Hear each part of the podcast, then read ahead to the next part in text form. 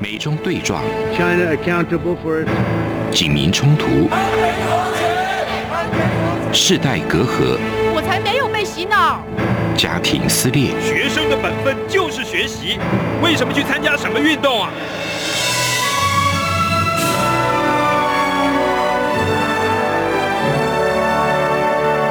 我们可以聊一聊吗？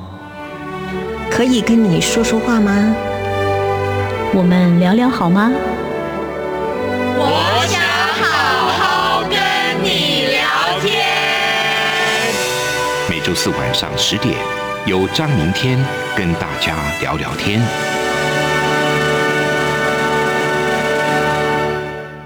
各位听众朋友们，大家好，欢迎收听中央广播电台。现在是这样看香港，想跟你聊聊天的时间，我是主持人张明天。我们上一周呢，跟大家聊到的是港台的中秋节啊，都是怎么过的，然后互相之间的文化差异聊起来真的是很有趣哦。前阵子也是刚过了双十节嘛，那所以我就想说，诶，港台的双十节好像也很不一样哦。台湾过双十节国庆很理所当然，很顺理成章，因为从一九一一年十月十日武昌起义，然后最后推翻了满清政府，在一九一二年一月一号的时候成立了中华民国。一九四九年，中华民国迁移到了台湾。台湾每年十月十日都会有中华民国国庆的庆祝活动，所以就是顺理成章。但是呢，香港就比较特殊了。香港呢，在港英时期没有国庆日，但是会庆祝英国女皇的生日。但是香港回归了中国，法定上是属于中国的。庆祝中国的十一国庆啊，应该要如此。但是呢，有些香港人在情感上或者是认同上，又或者是有些人从历史上的推演上，他不认同中共的统治的合理性，也不认为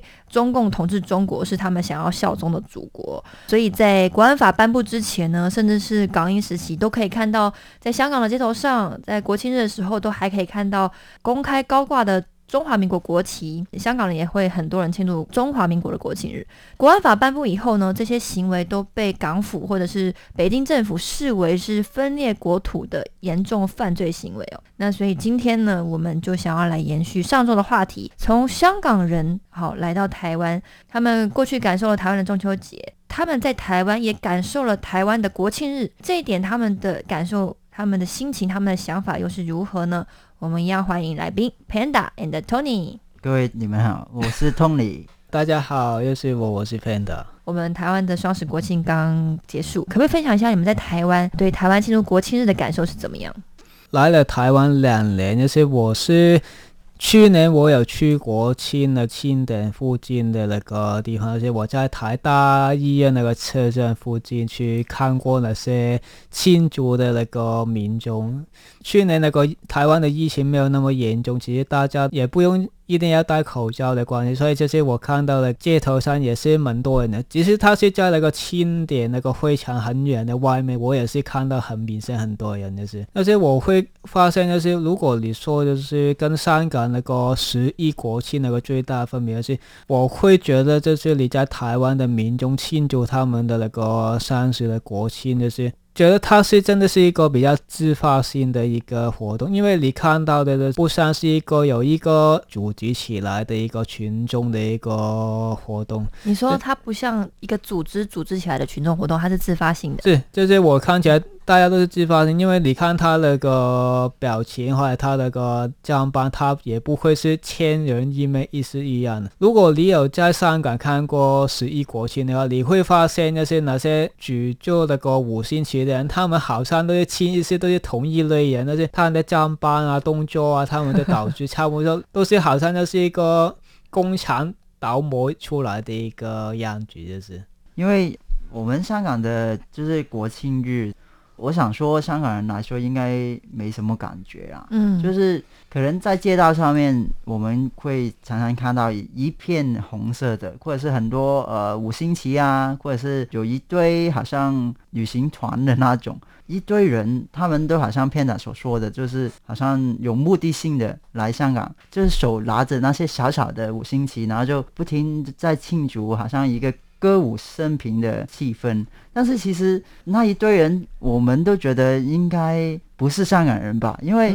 过去有些访问或者是媒体的访问就蛮好笑的，因为问到他们的时候，他们讲的话都是讲不纯正的广东话或者粤语，一听就知道可能是中国人呐、或者是我们都觉得那些是演员，他们就是来演扮，都是支持中国的。然后最好笑的是，那些访问其中有些记者邀请他们唱国歌，中共的国歌，义勇军进行曲是不是？对对对对对，然后他们都都不懂，或者是唱错一些歌词啊，唱错。这真的蛮蛮搞笑的，就是你们来庆祝，但是一来不是香港人，二来连中共的国歌都都不懂，就觉得 就是我觉得就是好像那个周星驰的那个《喜剧之王》里边，他哪一句对白，那些临时演员也是演员啊，认真一点啊，但是 他们连这个要求他们也做不到，我觉得很可怕。真的，除了他们当时的一些表现很好笑以外，就是当他们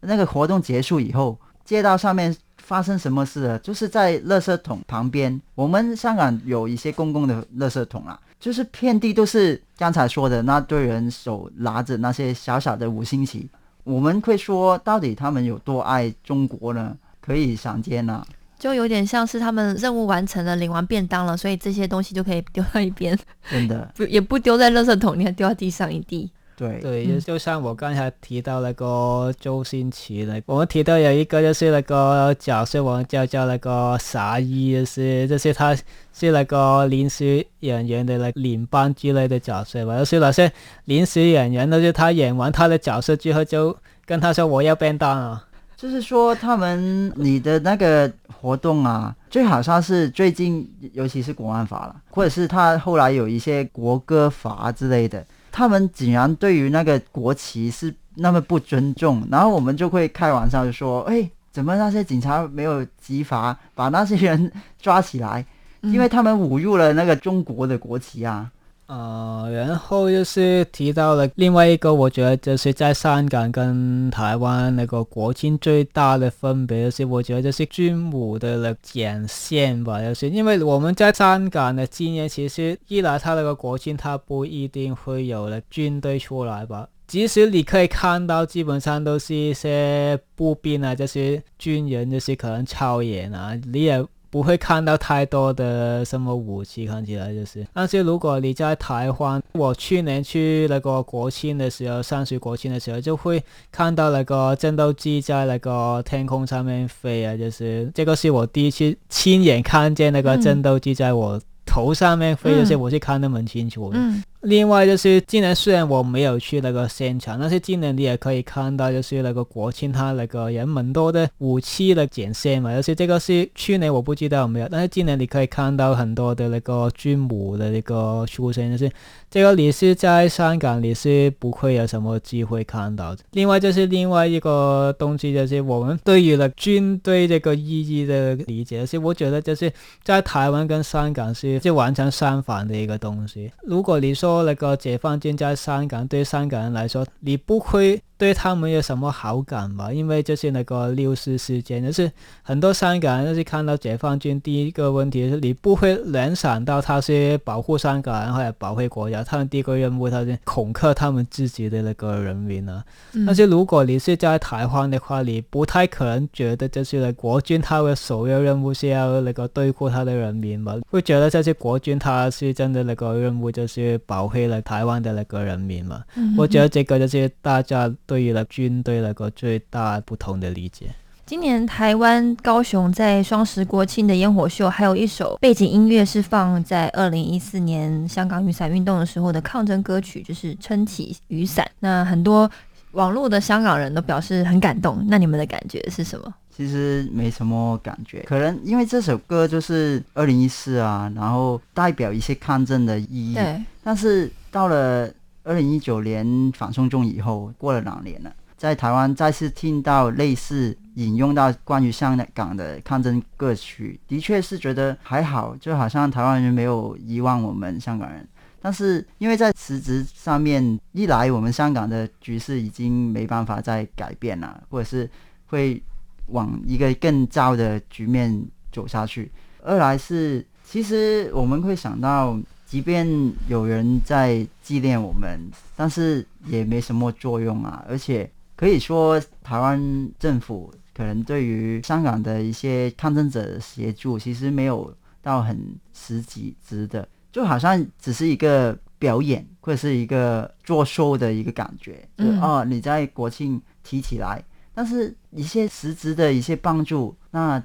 有吗？这样？那 Panda 你的呃，你问我觉得这些我自己的经验，这些我觉得那个台湾政府帮助那个可能就是来到台湾，比如说抗争者的之类的，这些我觉得这是比较大的问题，就是这个居留权那个不确定性的问题，就是可能你要长期居留的话，你就是要有一个可能你要念书，或者你要有一个雇主去聘用你去。做一个全职的一个工作，我先说念书好，就是念书的时候，你可以在台湾一直居留。但是如果你毕业之后，你要一年之内你要找到雇主聘用你那个工作，就是就是如果你找不到雇主，那你怎么办呢？这个其实也是一个不确定的一个地方。另外一点就是，可能我退一步说，如果你一开始你是念书，但是最后可能因为某一些原因你不能毕业。如果你在这样的情况，你没有工作，你没有了在学校读书的话，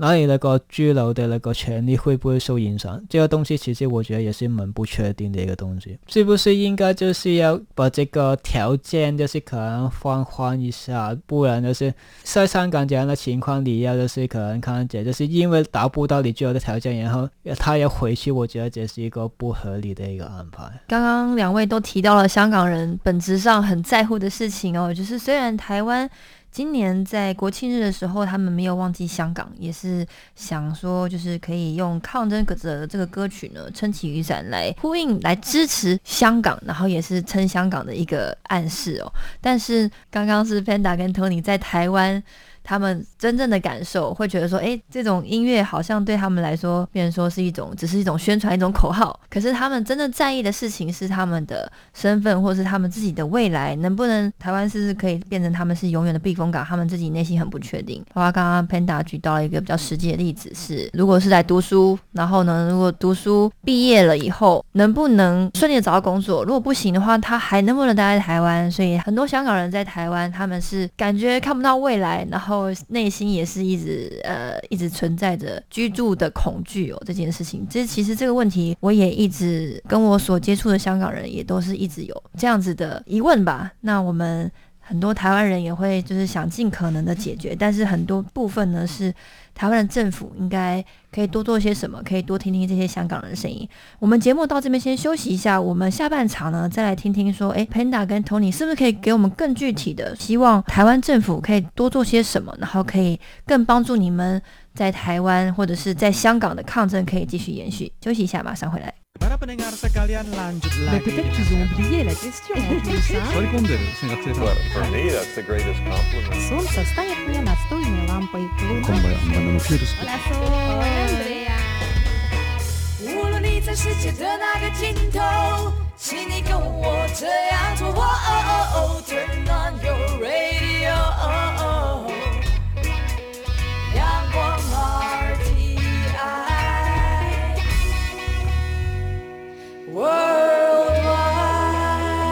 央广，联系世界的桥梁。欢迎回来，您现在收听的是《这样看香港》，想跟你聊聊天的节目。我是主持人张明天。我们今天邀请到的两位香港朋友呢，就是 Panda 跟 Tony。呃，我们今天聊的话题呢是台湾的双十国庆跟香港的双十国庆的差异是什么？刚刚聊到了很多，就是已经会牵扯到政治因素了啦。但是这件事情。也非常的重要，那也是两地的文化差异，所以呢，我们继续请 Tony 继续来跟我们分享，就是你在台湾感受到的双十国庆的感受。首先是先说香港过一个十月一号的国庆的时候，一来已经没什么感觉，因为我们香港人还有正义了，就觉得到底中国是不是我的国家？无论是解放军他们有没有一些展示军力的。活动，但是都好像跟我们没有关系，因为这个解放军是跟六四有关的，就是会伤害人民。另外的，就是这个国庆，就好像我们没得选择的一个国家，突然从一个英治时代就过渡到中共的统治下面。那这个国庆日对于我们香港来说，就只是一个公众假期，就放假一天而已啊。然后我来了台湾，虽然我没有好像骗的去参加一些台湾的双十国庆的活动，应该说在香港的一些文化影响吧。我对于国庆日其实没什么感觉，或者是这个就牵涉到我们的国家的身份认同的的事情了。对你们来说，台湾也不是你们的国家，对 所以你们也不会庆祝台湾的国庆。对，就是觉得这个只是一个政治意味蛮重的一一天，这个可能在香港是有点不一样的一个反应，因为可能我们有些就是反抗中国的意思，嗯所以呢，到了双十这一天，可能在网络啦，现在比较很难在实体上面看得到，就高举一个中华民国的国旗啦。但是在网络上面，很多香港的网民都会，哎，我要庆祝双十国庆，或者是其他国家的，无论是英女王啊，或皇室的一些活动啊、结婚，我们都会很乐意的去庆祝。嗯这些都反映到，其实我们香港人都很想透过其他国家的一些活动啊，或者是事物来反映我们其实很不喜欢你中共的统治。问题是，当我看到这些的意味，其实到底我们香港人有没有真的了解到，在台湾社会里面是怎么看待他们的国庆日的，或者是他们怎么看待中华民国的？连一些台湾本地的人都觉得，其实台湾都还没成为一个国家，然后怎么庆祝一个国庆呢？这个国庆是中华民国的，是国民党就是立国的一个日子。但我看到，哎，香港人他们好像就只是为了反抗中共，所以就搬一下台湾的或者其他国家的文化来对抗，但是反而就没有真的了解。再说的话，就好像蔡英文在一些不同的场合或者是一些活动上面，或者是在他上任的一些演讲里面提到香港，所有很多香港人都觉得哇，很感谢他们台湾都支持我们香港啊，很多网民的留言都会纷纷的去感谢蔡英文，但是其实，在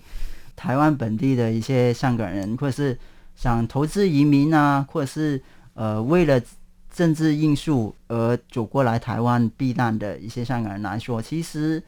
有点不太明白，因为就在上一节的节目的时候，我们就讲到了辞职的一些帮助，其实真的没什么。刚才 Panda 讲到了，我们很多求助的香港抗争者，他们都只能透过读书的方式留下来，然后就业啊等等的协助，其实很不明确的。但我们这批香港人看到很多在香港那边的人都在感谢蔡英文的同时，但是我们的确没有感受到很实质的帮助啊。我觉得 Tony 刚刚讲到，哎，蛮具体、蛮多很重要的东西哦。我觉得，只是第一点是，香港人在台湾庆祝中华民国，或者在香港庆祝中华民国的国庆日，是为了反共而庆祝的。可是，真正中华民国的内涵，庆祝这个双十节的这个国庆，连台湾人可能都不一定一致认同。有些比较台派的，就是他们会认为说这是国民党的日子，然后。台湾人不应该去庆祝这个日子，所以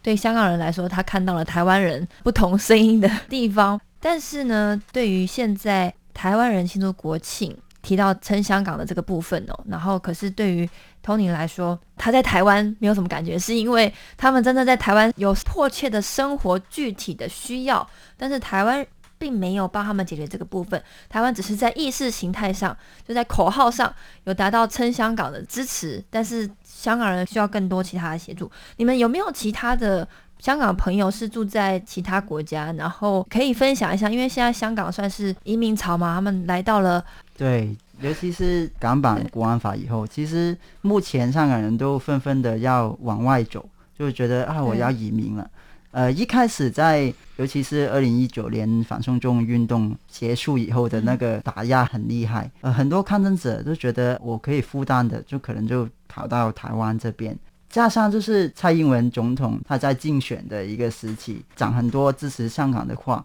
给了一个期望给我们香港人，就觉得哦，台湾应该是一个蛮好的一个避风港，就纷纷想过来。但是，一来协助香港抗争者的政策不明确，嗯，二来是投资移民的一些门槛其实蛮高的。最近也有一些新闻都讲到，就是台湾政府会对于一些投资移民的香港人的一个审查，尤其是他的职业啊，或者是他的出生背景啊，会比较严格。那个时间点就拖很久，变成到现在呢，香港人其实开始有一些动摇，没有把要往外走第一个选项就放着台湾，而是开始看到其他国家，譬如英国的 BNO 政策，或者是加拿大哦，只要在那边读书，可能做一两年之类的，就可以有定居的一个优惠待遇。可以说，一开始来台湾求助或是移民到台湾的香港人很多。到目前为止，其实英国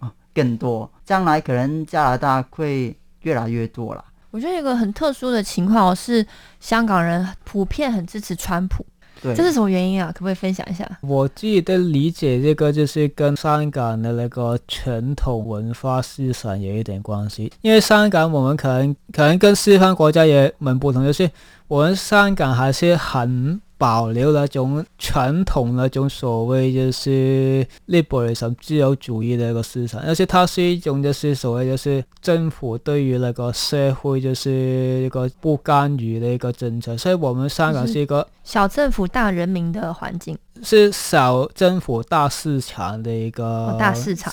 所以其实我们就是一个传统的那个自由主义的一个比较深厚的一个传统，这个我觉得某一种程度比今天的西方可能还要强，因为今天的西方它其实也很强调那个平等，那些在香港的话，其实它强调那个。自由比那个平等就是多很多。是如果你在香港，你说一些可能你现在我们流行说的什么平权，可能你说性别平权或者什么工会之类的东西，其实香港人其实不是很热的去支持这些东西，因为其实我们觉得它是不是有一点就是共产主义的一个色彩，就是我们因为我们是一个很。注重那个自由主义的一个地方，所以其实对于什么很有社会主义或者共产主义色彩的东西，我们其实都是很抗拒。然后我回到川普，就是为什么香港人我喜欢川普？一来他是那个共和党的。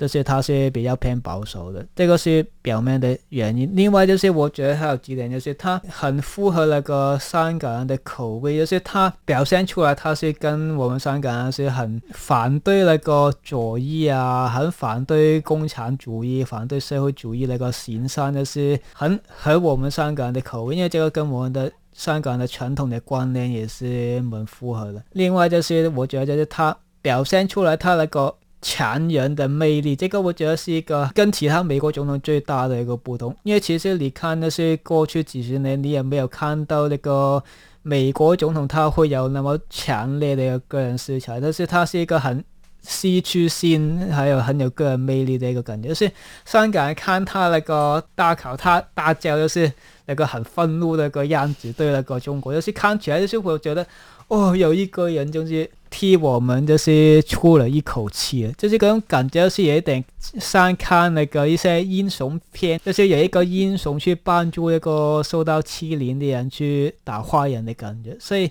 我们就把很多的感情都投射到那个川普，甚至有些人觉得这些川普是是上帝派来这个世界，就是让他去。拯救那个自由世界的一个英雄的感觉，因为这个很有趣的。因为其实我们反送中的时候，其实如果有一些就是跟那个美国有关的一些游行和示威，就是你会看到有一些画上就是画那个川普，就是骑在一个坦克车上面，然后就是后面很多飞机大炮啊，就是这样的样子。就是你会看到那些香港人对川普的形象，那就是一拯救世界、打坏人的一个超级英雄的感觉，